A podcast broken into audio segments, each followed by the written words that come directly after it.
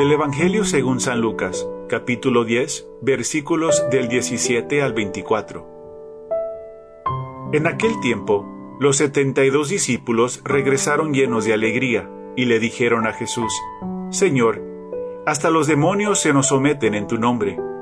Él les contestó, Vi a Satanás caer del cielo como el rayo. A ustedes les he dado poder para aplastar serpientes y escorpiones y para vencer toda la fuerza del enemigo, y nada les podrá hacer daño. Pero no se alegren de que los demonios se les sometan, alégrense más bien de que sus nombres están escritos en el cielo. En aquella misma hora, Jesús se llenó de júbilo en el Espíritu Santo y exclamó, Te doy gracias, Padre, Señor del cielo y de la tierra, porque has escondido estas cosas a los soberbios y a los entendidos, y las has revelado a la gente sencilla. Gracias, Padre, porque así te ha parecido bien. Todo me lo ha entregado mi Padre, y nadie conoce quién es el Hijo, sino el Padre, ni quién es el Padre, sino el Hijo, y aquel a quien el Hijo se lo quiera revelar. Volviéndose a sus discípulos, les dijo aparte, Dichosos los ojos que ven lo que ustedes ven porque yo les digo que muchos profetas y reyes quisieron ver lo que ustedes ven y no lo vieron, y oír lo que ustedes oyen y no lo oyeron. Palabra del Señor. Gloria a ti, Señor Jesús.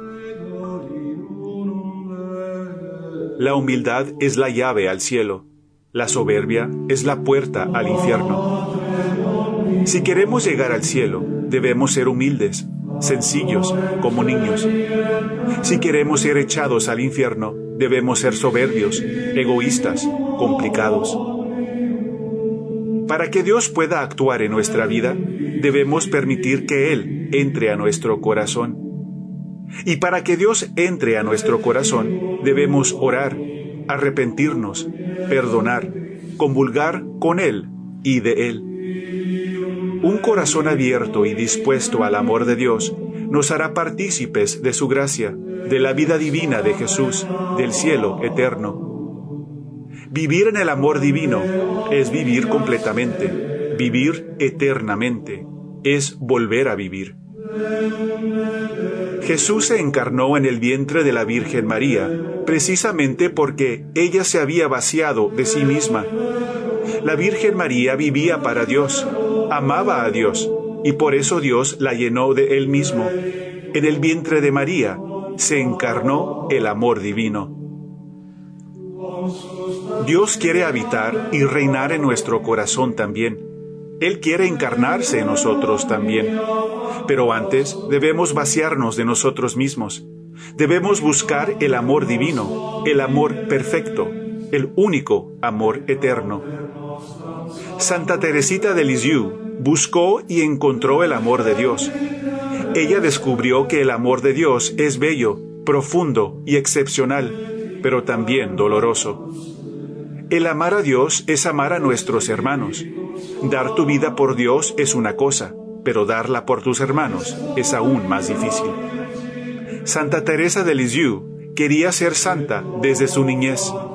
Le llamaba mucho la atención la vida de los santos, pero se daba cuenta que todos ellos habían sufrido mucho. Teresita tuvo la dicha de crecer dentro de una familia buena, cariñosa, devota a Dios. Ella no había sufrido como los grandes santos y se entristecía en pensar que nunca llegaría a la santidad. No, Teresita no sabía sufrir, pero sí sabía amar. Le entregó su vida a Dios a temprana edad y a los 15 años se hizo religiosa. Santa Teresita era sencilla, humilde, una chica profundamente enamorada de Dios. Ella se encargó de amar a Dios y Él se encargó de que ella conociera el amor verdadero. No hay amor sin sufrimiento, como lo sé, solo necesitamos ver a Jesús clavado en la cruz. El amor se encarnó en el vientre de María y habitó entre nosotros. El amor encarnado nos ofreció el reino de los cielos. El amor divino fue rechazado por los hombres. El amor sublime nos ofreció su propia vida en la Santa Cruz y nos la ofrece en la Santa Eucaristía. El amor eterno sufrió el amor perfecto fue clavado a la cruz. La crucifixión de Jesús nos muestra que el amor apasionado sí existe. La cruz nos demuestra que el amor está por siempre incorporado al sufrimiento. Santa Teresita se ocupó de amar a Dios y Dios la recompensó con el sufrimiento de Jesús. De esta manera, ella pudo alcanzar ser como aquellos santos que tanto respetaba y deseaba ser. El sufrimiento fue un regalo para Teresita y podría ser un regalo para nosotros también. Si unimos nuestro corazón al de Jesús, podremos llegar a amar como Él. Si unimos nuestros sufrimientos al de Jesús, podremos alcanzar también la santidad. A través del sufrimiento físico y espiritual, Santa Teresita compartió una relación íntima y única con Dios. Ella conoció la vida y pasión de nuestro Señor como muy pocos la han conocido. Sus escritos sobre la vida cristiana son sencillos, pero profundos. Es por eso que el Papa Juan Pablo II la declaró doctora de la Santa Iglesia. Cada día nos ofrece miles de pequeñas oportunidades para sufrir un poco con Jesús, un poco por nuestros hermanos. Cada sufrimiento es un acto de amor, porque el amor mismo se apasiona por amarnos. Santa Teresita de Lisieux, la más pequeña flor del jardín de Dios, ora por nosotros. Oración de Santa Teresa de Lisieux a Jesús sacramentado.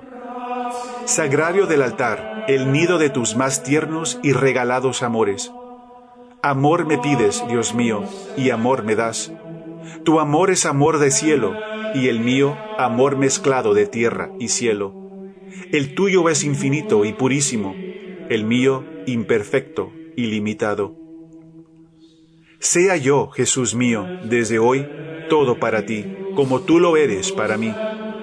Que te ame yo siempre, como te amaron los apóstoles, y mis labios besen tus benditos pies, como los besó la Magdalena convertida. Mira y escucha los extravíos de mi corazón arrepentido, como escuchaste a Saqueo y a la Samaritana. Déjame reclinar mi cabeza en tu sagrado pecho, como a tu discípulo amado San Juan. Deseo vivir contigo, porque eres vida y amor. Por solo tus amores, Jesús, mi bien amado, en ti mi vida puse, y mi gloria y provenir. Y ya que para el mundo soy una flor marchita, no tengo más anhelo que amándote morir.